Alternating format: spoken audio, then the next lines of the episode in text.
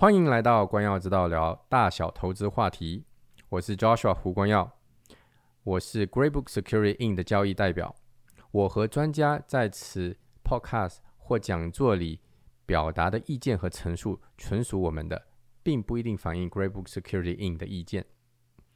同时，请大家免费开通关耀之道线上课堂，来索取呃完整的讲座与其他更多的讲座。丸子可以在账目介绍里取得。大家好，非常欢迎大家来到光耀之道来聊大小投资话题。呃，我是呃 Joshua 胡光耀，在高博房地产私募基金任职执行董事。那这个光耀之道里面所有的观点跟专家们的专家们的观点呢，都是属于我们的，跟这个呃呃高博房地产私募基金的观点不不一定一致哈。所以这个是属于呃一个。教育呃方面的一个平台，嗯，那个我们呢公司上周刚刚好有一个活动哈，邀请了这 Benjamin Tell 就是 CIBC 的 Deputy Economist 来分享，加上好奇还有其他的嘉宾哈，这个我就觉得他分享的有几点呢，我觉得特别的这个嗯呃。特别的就认同他，第一他就说到哈，呃，最近因为这个货币的这个呃货币宽松政策哈，我们的政府呢需要在呃通胀前慢慢的就加息，不要等到通胀后再加息，因为通胀开始很猛的时候，其其实现在已经开始通胀了，这个利息要加的很快很高，那个会对经济造成。很多影响，很大的影响，所以他也跟加拿大的央行呢一些员工跟呃负责人呢聊到这一方面的时候，大家的这个看法都一致，大家看法都一致，所以嗯，非常可以肯定的，我觉得这个加拿大的利息明年呢会呃至少会开始涨了，而且会一点一点的开始涨，所以这样子的温温的涨呢，对于我们的这个影响呃会。比较好一些，不过美国就不晓得了，因为这个如果美国那里涨息涨得慢的话，嗯，忽然间开始涨的话，我觉得对这一些金融资产方面，比如说股票呢，这个价值呢会有非常大的影响。所以那是呃，这个上一周呃，我我觉得非常认可的一个观点。同时呢，今天 我也听那个 Real Delio 哈，Real Delio 呢，大概在两周前有个访谈，刚好我今天才看到，他他是桥水基金的这个呃创始人，现在基本上也是退休或半退休的状况了。不他想说，现在世界上有三大这个其实有很大的这个呃力量正在这个呃这个有些是非常大的一个 cycle 哈，冲击在一起三个。第一个就是所谓的这个低利率，因为债举债容易嘛，那所有的现金就变成其实不好的资产，因为你不过你现金不知道放到哪里，那怎么办？那是一个很大的问题。第一，他就建议分散投资，分散投资呢才能够分散这些风险，因为现在的现金你根本不晓得该放哪里，那是第一。第二点呢，啊，他就讲到这个现在的呃政坛上面的一些政这个观点，或者是。左左右派，穷呃，这个富人跟那个贫富差距呢是越来越大，这个也是一个趋势，这个趋势迟早会冲撞到，呃，其实正在影响我们的经济跟各方面哈。第三呢，就是美国跟中国，就是中美这世界第一、第二大这个呃强权呢在对抗的时候，其实这个是自然的倾向。这三个连在一起呢，就变成有很多不可控的因素在里面。那他到后来的建议就是说，一定要分散投资，分散不同的资产，甚至国家等等。我非常认同这个观点哈，所以现在分享给大家。那今天呢，我们非常荣幸邀请到啊叶万春的律师哈，他呢呃，因为我在这段时间都在寻找一些呃各方面可以呃呃这个呃更好或者是更符合大家税务架构的一些。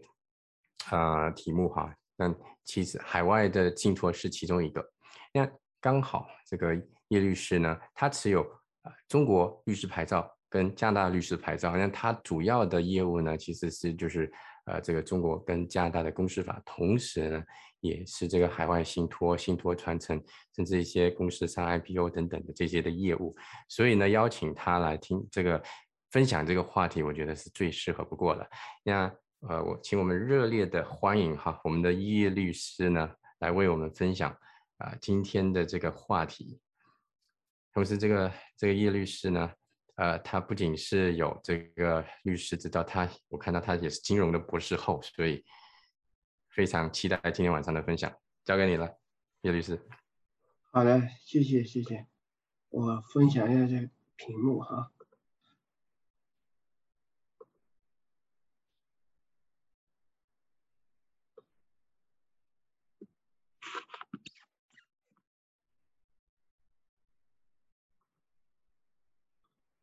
好的，非常开心，呃，大家利用这个休息的时间来听我讲这个主题啊，就是离岸信托。这个，呃，家族信托呢，呃，应该说是起源于十二世纪的这个英格兰，所以呃，在英美法系的国家呢是比较普遍，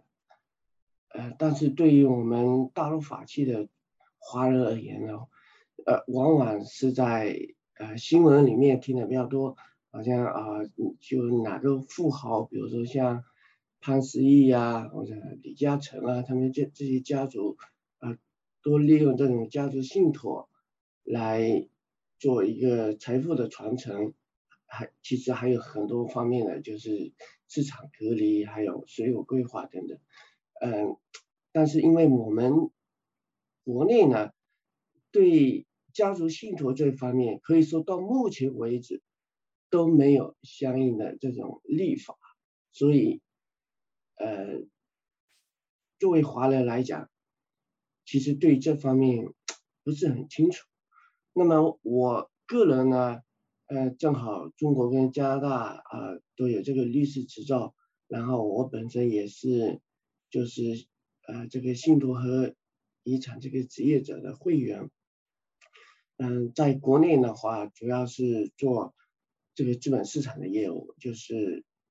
特别是境外上市红筹这个框架的搭建和这个啊离岸信托这一方面，所以呃正好利用这个机会跟大家分享一下这个离岸信托它的这种法律结构和它的一些功能。我是觉得呃作为咱们华人来讲，如果你有刚才 Joshua 呃，主要是做到呃提到这个国际投资这一块哈，那么嗯，如果你是这种资产的国际化配置的话，我觉得呃国际这种离岸的信托实际上是可以重点考虑的一个方向，嗯，那么我们重点。讲一下它这个结构的问题，就是你你先要搞清楚这个信托它是一个什么样的结构，在法律上来讲，它意味着什么？那么作为信托来讲的话，最重要的就是它的三个主体，第一个是设立人，第二个是信托管理人，还有就是信托的受益人。那么作为信托的设立人来讲，就是他把这个资产转移到信托里面来了，这个应该是比较好理解。在英文上，它就叫 settler。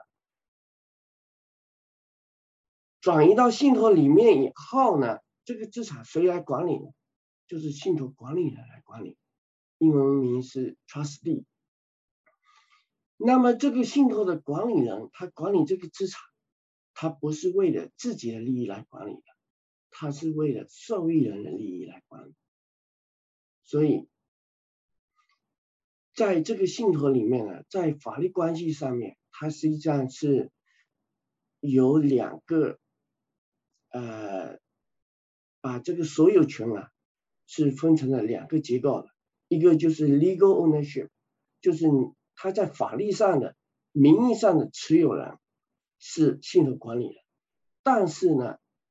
他这个资产的受益权，它是属于这个受益人所有的。所以，呃，作为信托管理人来讲，他必须根据信托协议，或者说呃信托设立人在遗嘱里面的指示来分配这个信托的资产，也就意味着他其实仅仅是代为管理这些资产而已。那么我们通过以下五个问题的回答，我想大家应该多多少少啊会对。整个信托的结构呢，会有一个比较清晰的认识。第一个就是信托设立人和管理人之间，它是不是一种委托代理关系？这实际上是比较呃，可能很多人听的不是很明白哈，因为它是一种一个比较常见的这种呃法律上的术语啊，委托代理关系。我简单一点来来讲的话，就是。比如说我在北京有一套房子，然后我现在人在加拿大，那我回不去呀，我我想把这个房子卖掉，那这时候呢，我就委托我在北京的，比如说我弟弟，去把这个房子给卖了，这时候我跟我弟弟之间就形成了一种委托代理关系，我是委托人，他是代理人，大家有没有注意？像这种情况下呢，我是不需要把我这个资产，就是这个房子啊，转移到我弟弟的名下，然后再由他来去卖。但是信托设立人和管理人他们的这种关系就不一样了，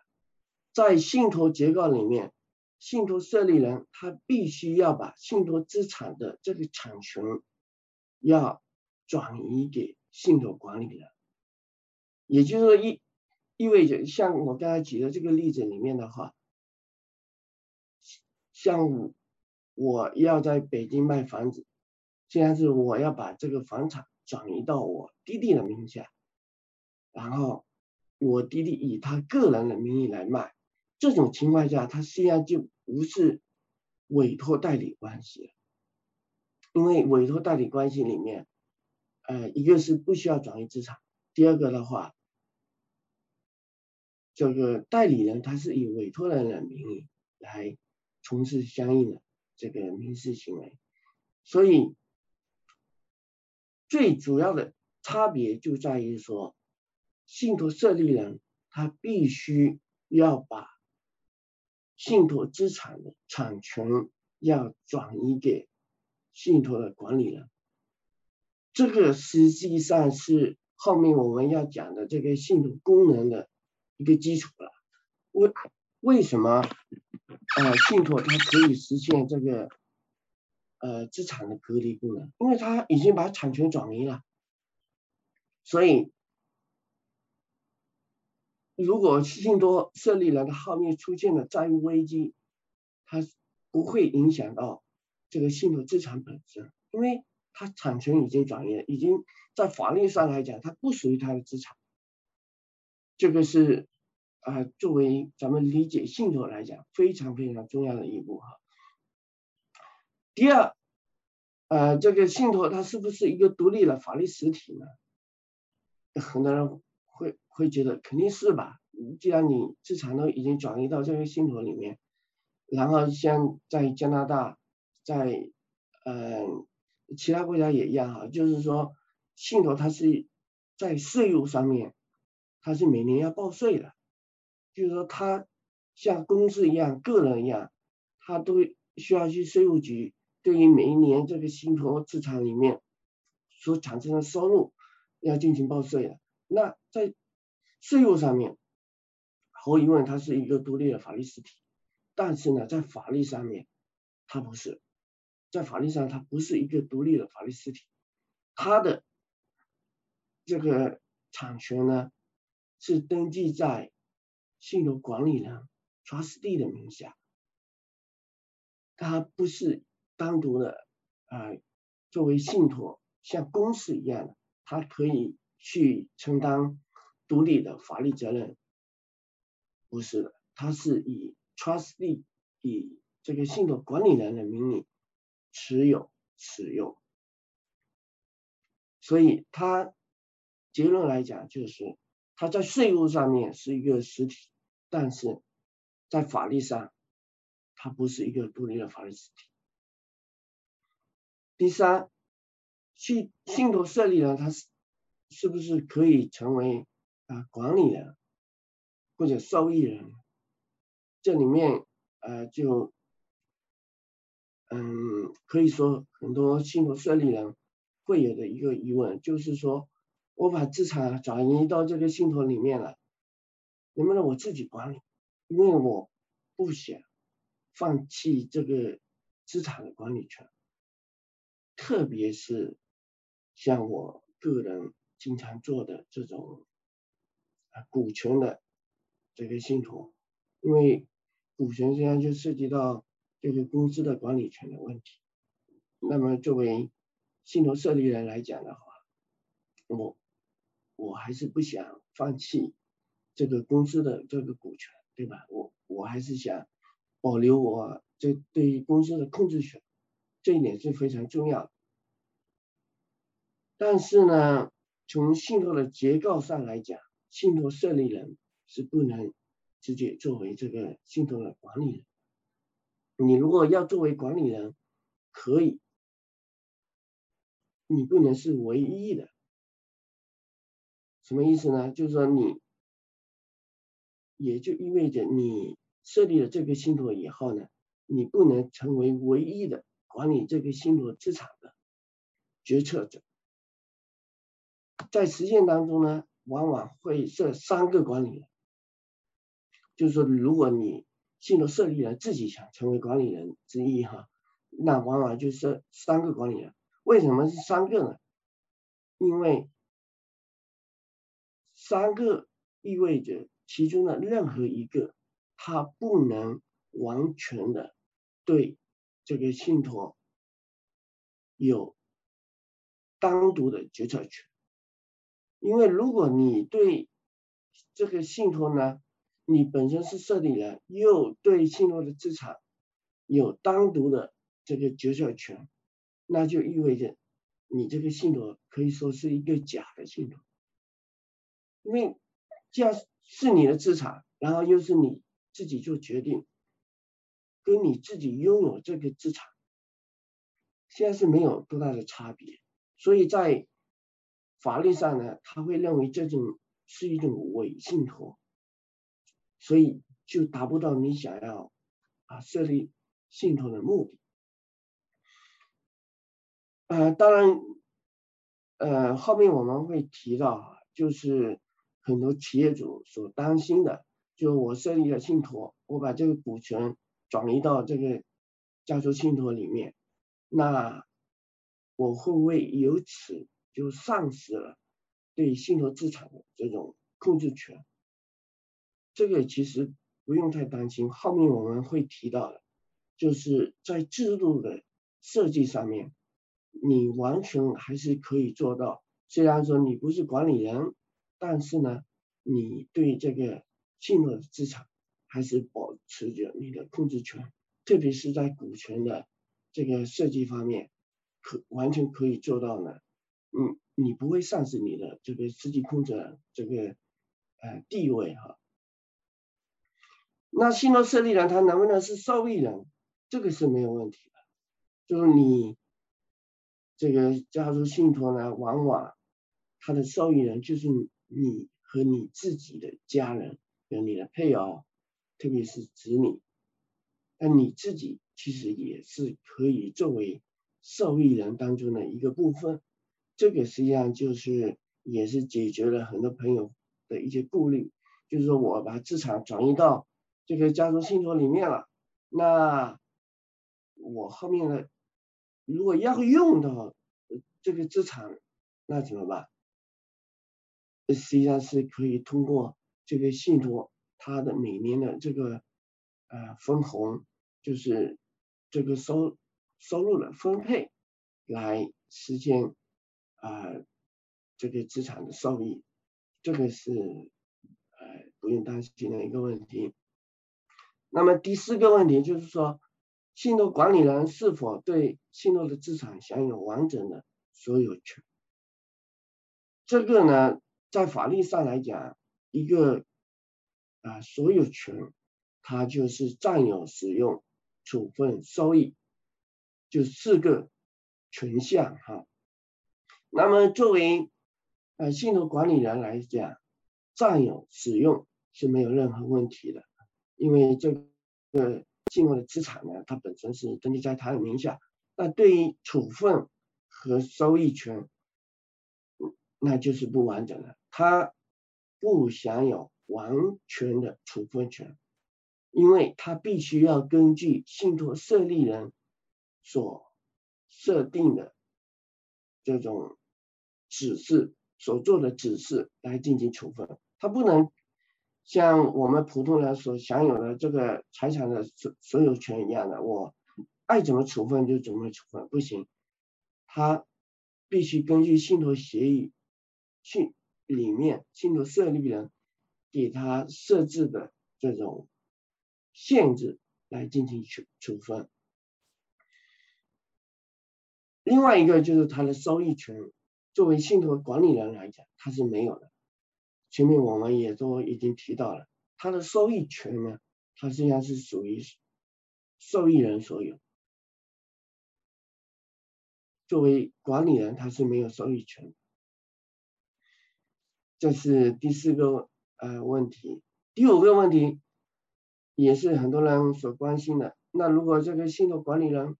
破产了怎么办？会不会用我的这个信托的资产来偿还信托管理人的债务呢？这个实实际上也是不用担心的，因为在法律上来讲的话，信托资产跟信托管理人他个人的资产。是隔离的，是分离的，也就意味着呢，呃，如果信托管理人他个人破产了，他不能用他所管理的信托资产来偿偿还他个人的债务，这个实际上也是作为信托来讲，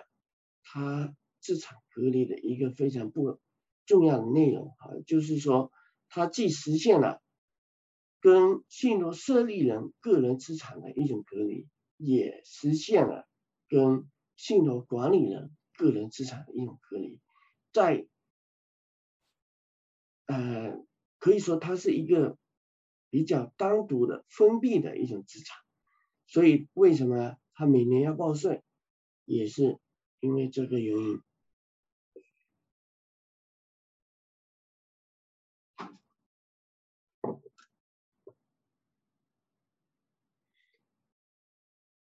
介绍了这个信托的这个法律结构了以后呢，嗯，我们来看一下信托的这四大功能。很多人，特别是在国内的话，实际上是把信托作为一个理财的工具，其实我觉得有点偏了。作为信托来讲，其实它最大的功能是。资产隔离功能和财富的传承功能。作为资产隔离来讲的话，它可以免受这个债务危机和婚姻变化的影响。就是说，很多大家可能看新闻也都知道，比如说像默多默多克这种，他可能离过很多次婚，但是呢。如果说他没有做一个信托的话，他每一次离婚，他所给他带来的这种资产的稀释，其实是非常大的。但是他如果做了这种呃家族的信托的话，他即使婚姻发生了变化，作为离婚的时候，他的配偶来讲。他是不能拿信托资产啊作为婚姻内的财产来主张分割一半，这个实际上是很多，特别是在目前啊这种离婚率这么高的情况下，预防婚姻变化给你资产带来的这种稀释，一个非常重要的一个功能。因为特别是很多家长吧，想把资产给孩子，啊，又担心这孩子以后离婚了，那怎么办？那相应的这个资产也会被他的配偶分走一半。那其实作为家族信托是可以实现这个功能，因为它有这个资产的隔离功能，就是你把这个资产。已经在法律上面呢，就转移到信托里面了，它就不再属于你这个信托设立人的资产，所以就不会影响到，呃，如果婚姻发生了变化的时候，就就不会影响到这个信托资产本身的这个完整性的问题。这是呃预防婚姻变化方面它的功能。第二个呢，特别是企业家，因为啊三十年河东，三十年河西，对吧？哪怕就是你现在资产非常的雄厚，但你也不知道三十年以后，或者甚至是现在这种局势，很多时候十十年以后，你你的这个资产的状况会是什么样的情况，你都不知道。对吧？你你就看现在国内，比如像许家印这样的，不也发生了这种债务危机了吗？那么，我能不能在我资产属于比较高峰的时候，在人生属于巅峰的时候，我做一些防守性的动作，就是说，我这时候呢，不是想着啊我。洋洋得意，我趁这个机会去布局这个布局那个。其实这个时候，确实你更需要的是，可能要冷静下来，我做一些防守性的动作，就是说，哪怕我以后在债务方面、在商业方面出现风险了，那至少有那么一部分钱。是可以保障我个人和我的家庭，甚至我的后代在生活上面是没问题的。这个就可以用这个离岸信托，因为呢，就像我们前面所提到的，它这个资产的隔离，呃，哪怕就是你后面出现了债务危机。这个信托的资产，它是不能用于偿还这个你个人的这种债务的。但是大家一定要注意哈，因为我是看市面上面有有一些口号哈，一一些宣传，就说好像呃家族信托一定能够实现这个资产的隔离啊，防止啊债务，它其实它是有条件的。在法律上面它是有条件的，最重要的一个条件就是这个时间，时间条件。如果说你设立了信托，两年内你就破产了，那你那你这个信托在法律上会被认定为是一个无效的信托，因为呢，法律上会认为你这个信托。的设立目的就是为了啊逃避债务，那么没有一个法律工具是给你用于逃避法律债务的，这一点大家一定要很清楚。作为家族信托来讲，它已经流传了八百多年。如果说它是用于逃避法律债务的这种法律工具的话，它早就不存在，可以这么说。所以呢，不要等到你财务已经出现危机了。然后我想着我用家族信托来做一个啊逃避债务，那你是做不到的。所以很多事情你要提前做规划，不要想着嗯等到有问题了、出现危机了，我再去啊做这方面的一些规划。如果说你设立信托了以后呢，两到十年内出现了债务危机，债权人依然可以去申请，去法庭去申请呢，就是要求主张你这个呃家族信托是假的信托，是用于逃避债务的。但是呢，这时候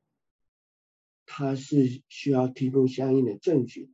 当然这种证据，其实他的举证的责任还是比较大的，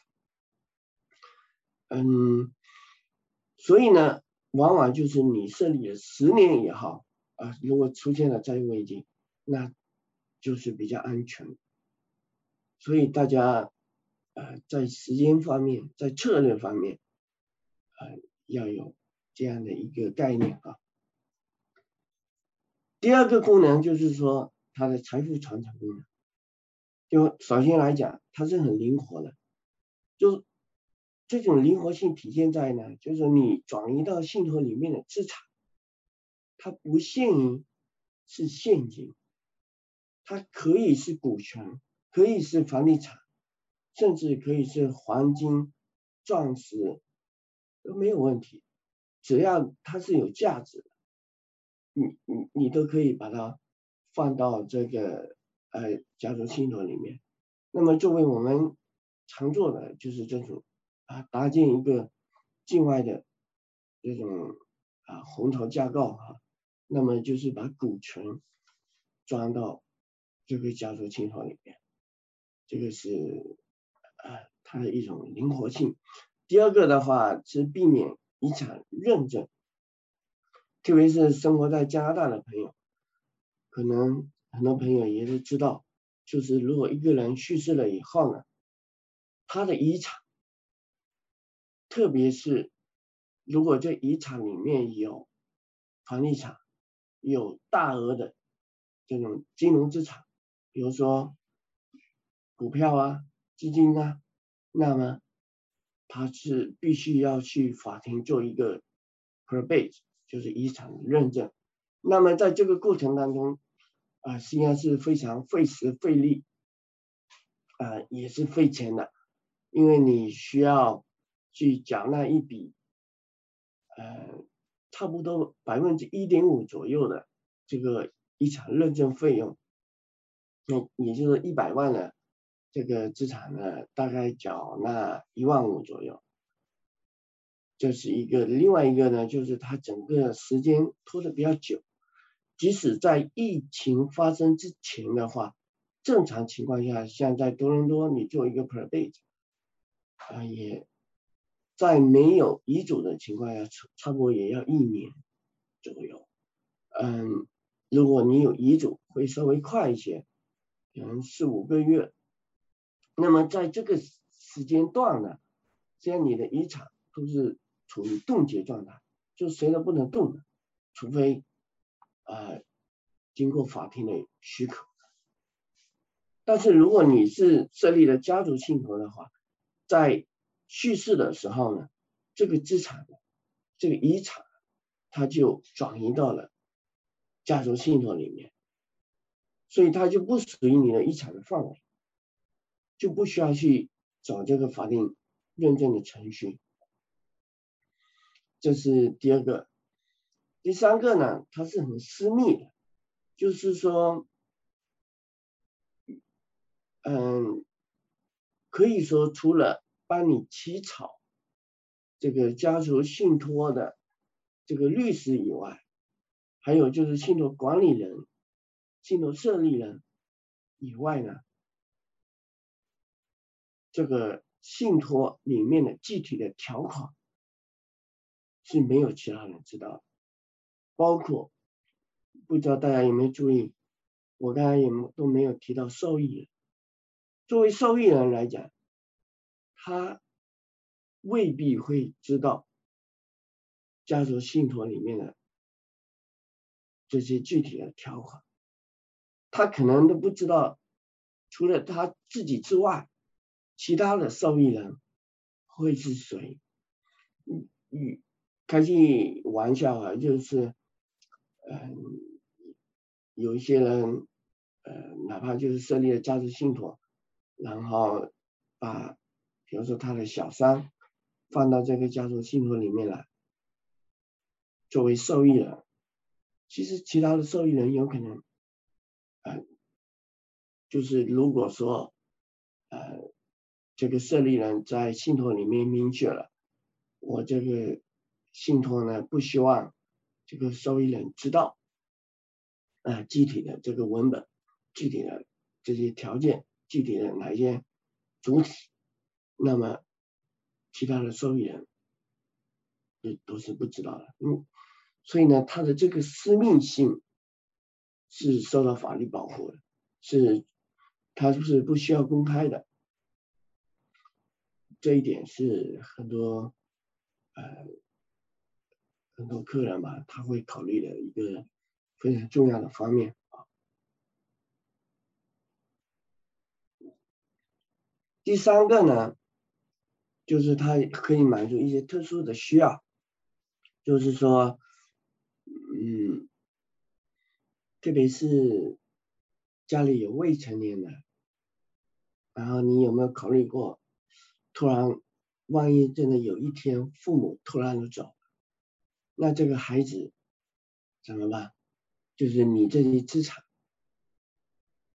会不会就是谁来管理？然后因为你这些孩子呢，他没有，他还未成年，他还没有这个管理这些资产的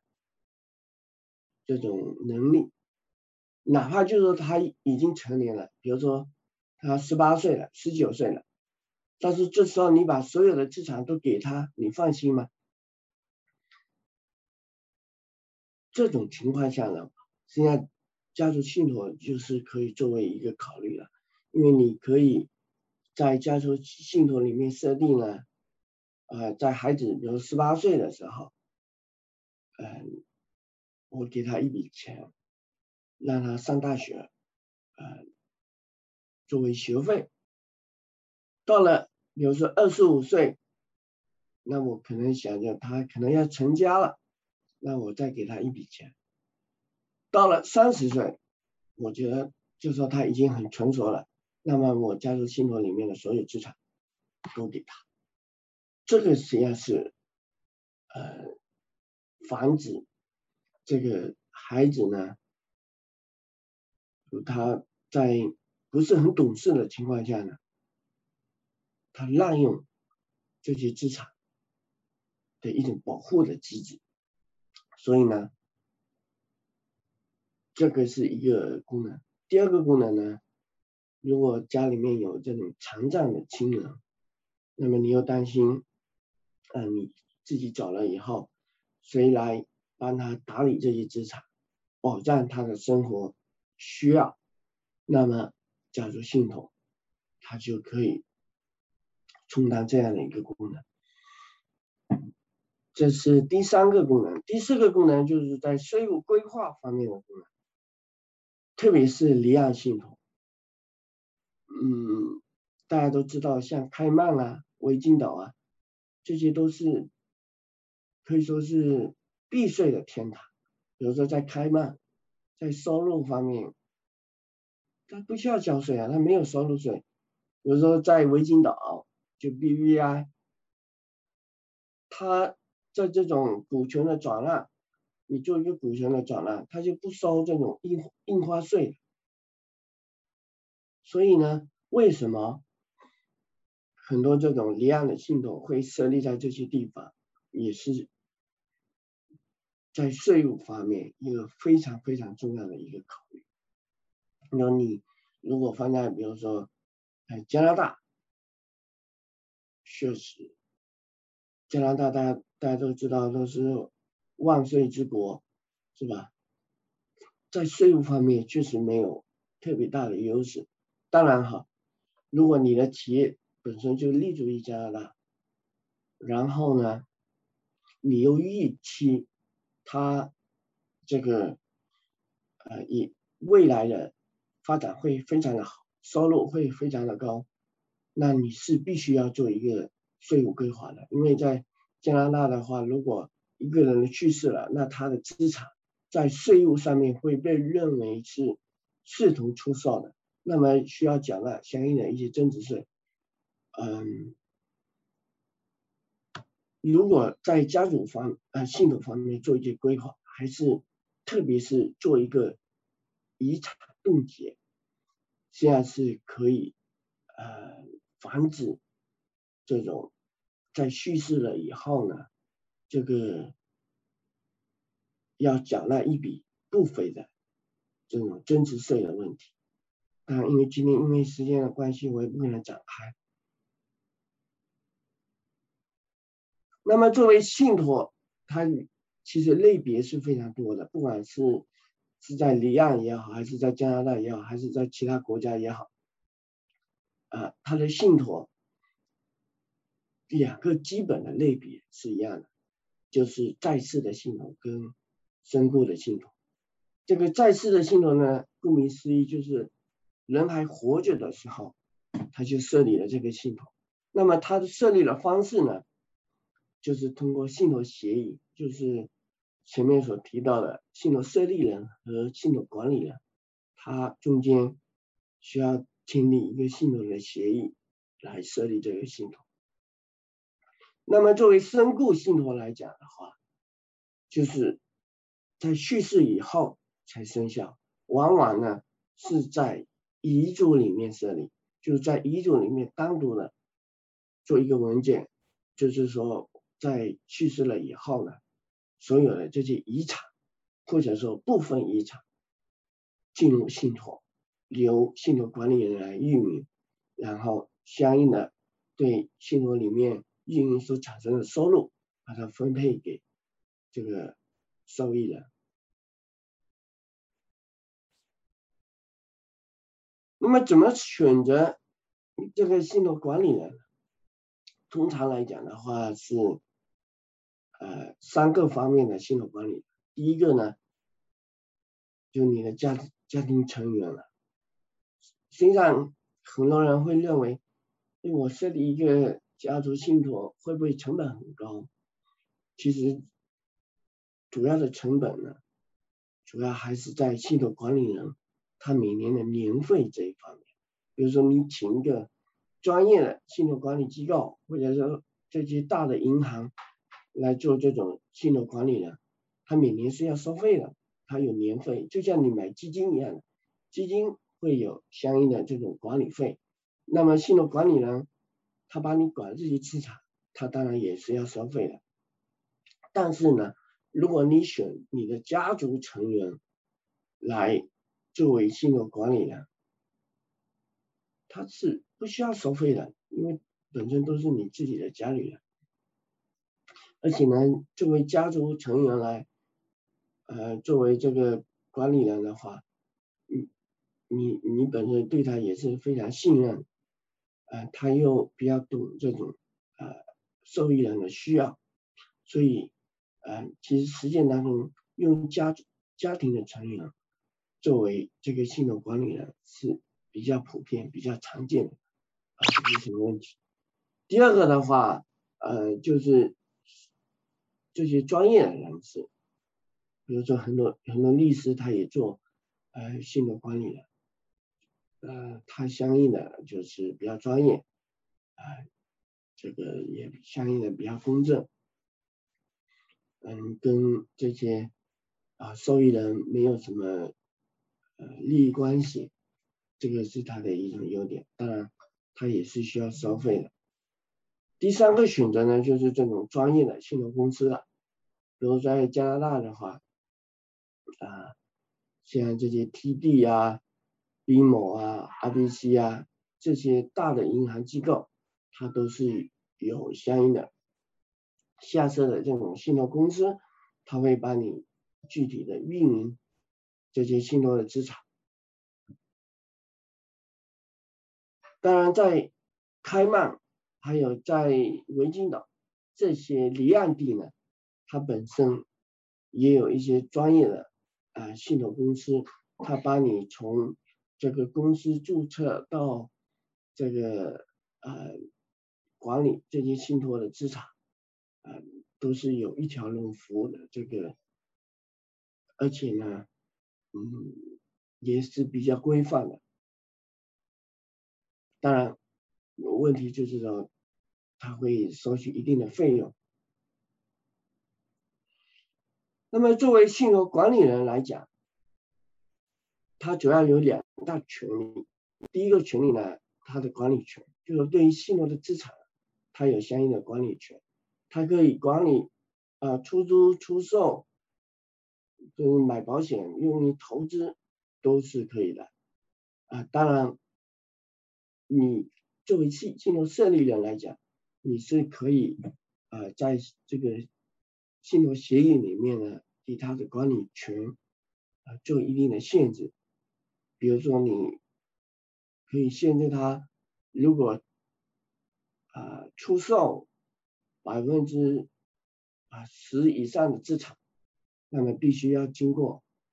啊谁谁谁的同意。比如说经经过。哎，往往会在信托里面设立一个保护人，那必须要经过保护人的同意啊等等，这个都是可以做限制。第二个的话，它有一个分配权，就是说，嗯，它可以啊把这个信托里面资产所产生的收入呢分配给这个受益人，还可以根据。这个受益人的需要来提前这个预支也可以呢。你实际上呢，呃，前面我们呃所提到的哈，就是信托呢，它是一个家族财富传承的一个工具。就是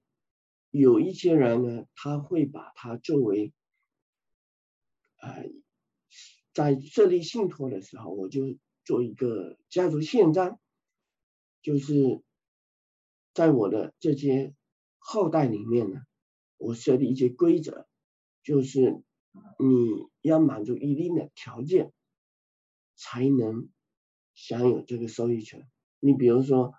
啊，我可以设定一下我的后代啊，如果读书厉害了，能考上大学了，那我可以给他一笔钱，就奖励他。那如果你考不上大学，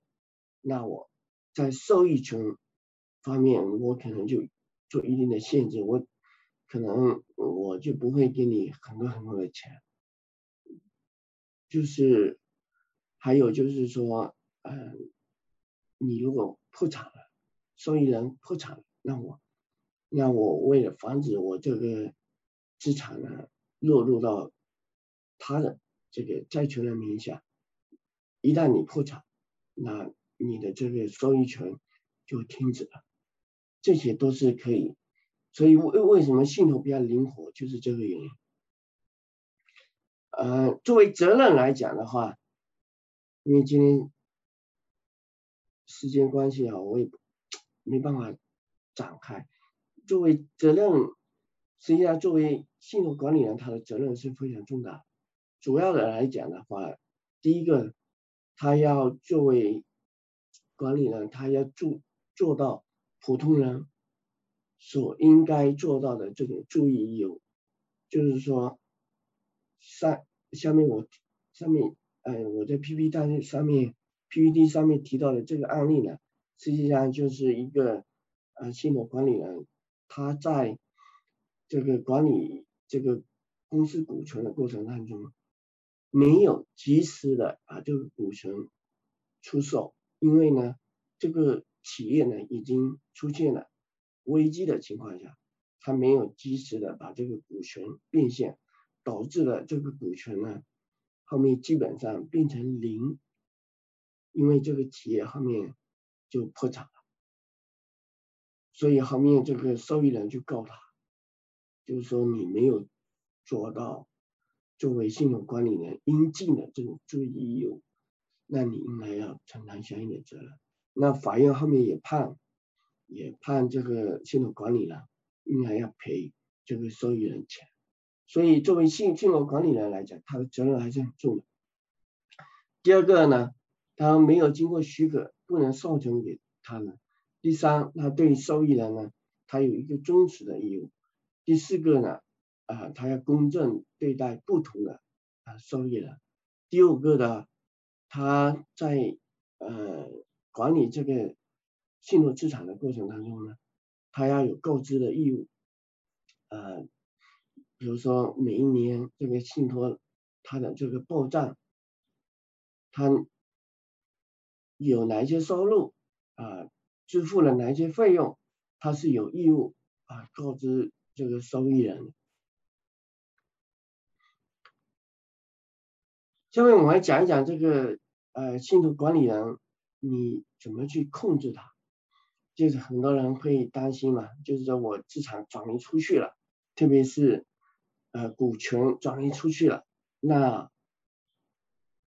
我怎么保留我这个公司的控制权？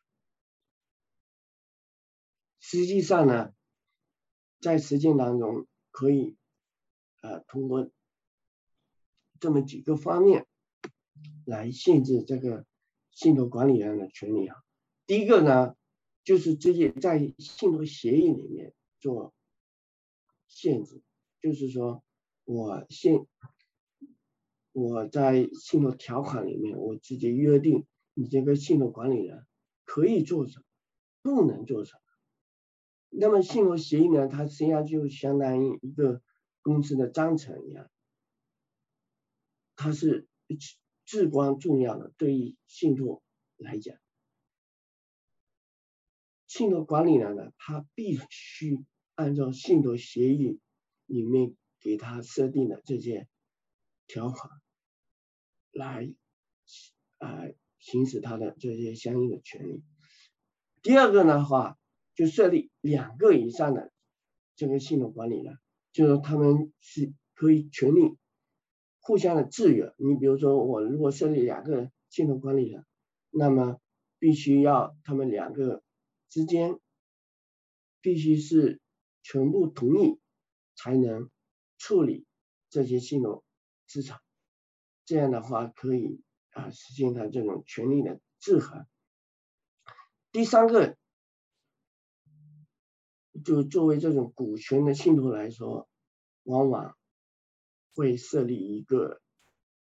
保护人，这个保护人呢是可以本身是可以信托设立人本人，就是我设立这个信托，那么我自己是可以在前面所提到的设立人、管理人、受益人之外，我设立另外一个角色，就是保护人。这个保护人呢，我可以说啊，如果你这个管理人做的不到位。没有履行好你相应的职责的情况下，我可以把它撤换掉，把管理人给撤换掉，然后我也可以在信托协议里面确定呢，就是说，呃，这个管理信托管理人处置资产，比如说特别是大额的，达到一你你可以设定条件嘛，达到一一定规模的这个资产的时候，他必须要取得。这个管理人同意，所以呃可以从这些方面去呃约约束这个信托管理人他的权利。当然前面我们所还提到了，就是说作为公司的企业家来讲，他最担心的还是我我得对这个公司我还保留我的控制权，我不能丧失这个控制权。那实际上呢，在实践当中，呃，信托下面还可以设立一个控股公司，通过这个控控股公司呢，在控制这个上市公司的股权，就是说它是可以分分成不同的层级的。那么在这个信托下面的控股公司里面呢，你作为信托的设立人，他是可以。担任这个控股公司的这个啊董事的，这是没有问题的。你可以担任董事长。那在这种情况下的话，你依然保留了对上市公司的这个控制权。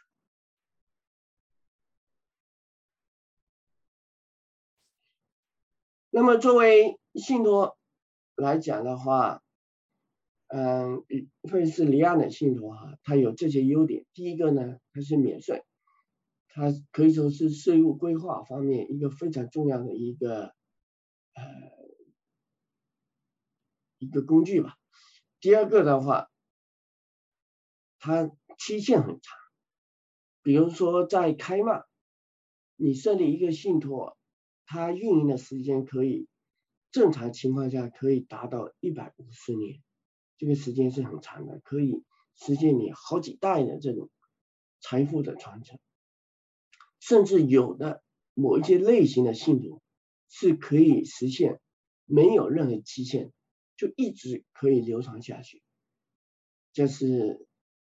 第二个优点。第三个优点呢，它的立法非常的完善。你想，作为开曼、维京岛这些地方，它本身就是一个小岛。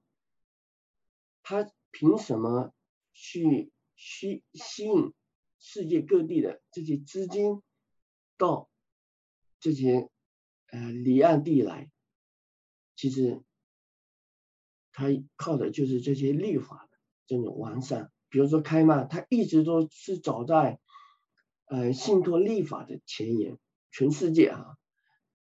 他一直都是走在前沿，所以他的呃立法。是非常完善的，也就是说，你作为信托设立人来讲的话，你你这个预期啊是非常明确的。你不像在呃现在在国内的话，现在这种离岸呃这种家族信托也慢慢兴起了，但是它最大的问题是，它现在还没有相应的这种立法，所以你的这个。预期是不明确的，你不知道它后面它会走向何方，它会做哪方面的一些规制，它能不能实现你想要的目的，你是不不知道的，这个是一个很大的问题。嗯，哦，刚才忘了还有提到哈，就是你如果你在加拿大设立信托，它的时间就。比较短，加拿大一般只有二十一年，就二十一年以后呢，在税务上面会认为你这个信托的财产呢就视同出售了，他又得缴纳一次增值税，所以在实践当中，我们往往会把呃这个信托呢在二十一年以后呢就解散，呃如果你要重新。啊，还要做信托，那就另外再设立一个，啊，这个是离岸信托的优点，缺点呢就是它的这种税务优势也不稳定，因为大家都知道现在这种欧美国家呢一直都在打击这种避税天堂，就防止他们这些国家里面的这些富人啊把资产转移到这些。呃，离岸地呃投币这些税务，所以呢，其实慢慢的这些离岸地啊，这些开曼啊、维京岛啊，他们在税务方面呢，慢慢的也也出台了一些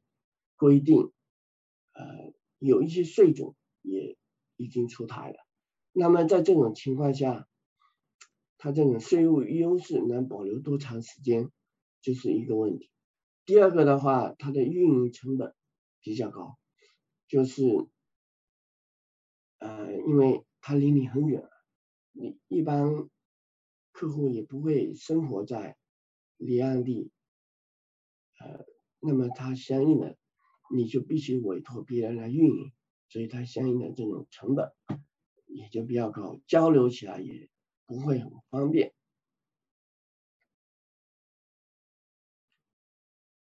最后呢，我就给大家看看，啊，这是一张比较典型的，就是在海外搭建一个信托结构，然后在境外上市的一个呃股权结构图啊。就是因为目前来讲的话，如果你这个企业注册地是在境外，嗯，你回国内上市还是有障碍。当然，现在已经产生了这个国内现在科创吧，已经有一例是也是在境外注册，呃，然后在科科创板上市的，呃，已经有一例了。嗯，但更多的情况下呢，如果你在境呃境外注册，比如说在开曼这些地方，那更多的还是在境外上市。因为呢，在境外上市，它最大的优点就是说，我可以实现资产的全球流通。因为大家都知道，国内是有这个外汇管制的，你如果在国内上市，你这些资产怎么出来，就是一个很大的问题。但是你如果在香港上市，或者说在美国上市，那你的资产是全球流通的，你不会有。外汇方面的一些顾虑。那么这张图呢，实际上就是瑞幸咖啡。大家都知道，瑞幸咖啡是在美国上市，它的这种股权结构图是比较有典型性的。在美国、香港上市的很多，特别是科技型的企业吧，其实用的都是这些啊这种结构图，大是。大体上类似，当然每个企业会有相应的一些呃个性，但大体上都差不多。你比如说，它一这个上市主体呢，它就注册在开曼，然后开曼在维京岛有一个子公司，再通过维京岛的这个子公司呢，控制香港的这个。呃，公司再从香港公司控制国内的这些不同的这种企业实体，就整个大家大家可能会有疑问哈，那你比如说我这个开曼的这种公司，为什么还要在维京岛这边中间转一道呢？这个主要的一个是，呃，维京岛那边呢，它有一个非常大的特征，就是它的这种股权转让转让啊，它没有印花税，就是股权转让它不需要缴纳税，这个是比较大啊一个大的优点。第二个优点就是说，它可以实现一个隔离，就是中间你再隔离一下。你看，它从国内，国内的实际上是实体的这些运营公司，但是国内经过了香港，然后又经过了维京岛，就是就是说，比如说它国国内出问题了，当然实实际实际上瑞幸咖啡就是出问题了，它不是在美国还有造假它出问题了以后呢，因为它是运营公司出问题。那往往他的股权是在香港，那香港呢？因为香港的公司的控股权是在维京岛，所以你如果去香港的投资者，他只能去找他的公呃上一层的公司，就只能找到维京岛这边，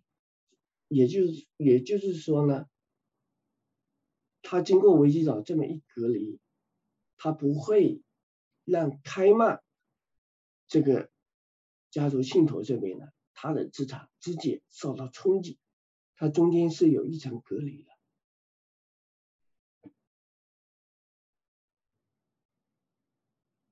那我今天因为这个时间关系，我就讲这么多吧，呃，看看后面大家有什么问题。嗯，因为呃，最后我也做一个声明啊，这种讲座呢，它是属于一般的知识普及，呃，不构成具体的法律建议啊。大家如果有具体的问题的话，啊，可以咨询专业的人士。后面呢，这是我的一个联系的方式。大家如果呃后面有想呃进一步的了解家族信托，或者说有一些法律方面的这种咨询的话，可以扫我这个二维码。呃，我我我也不经常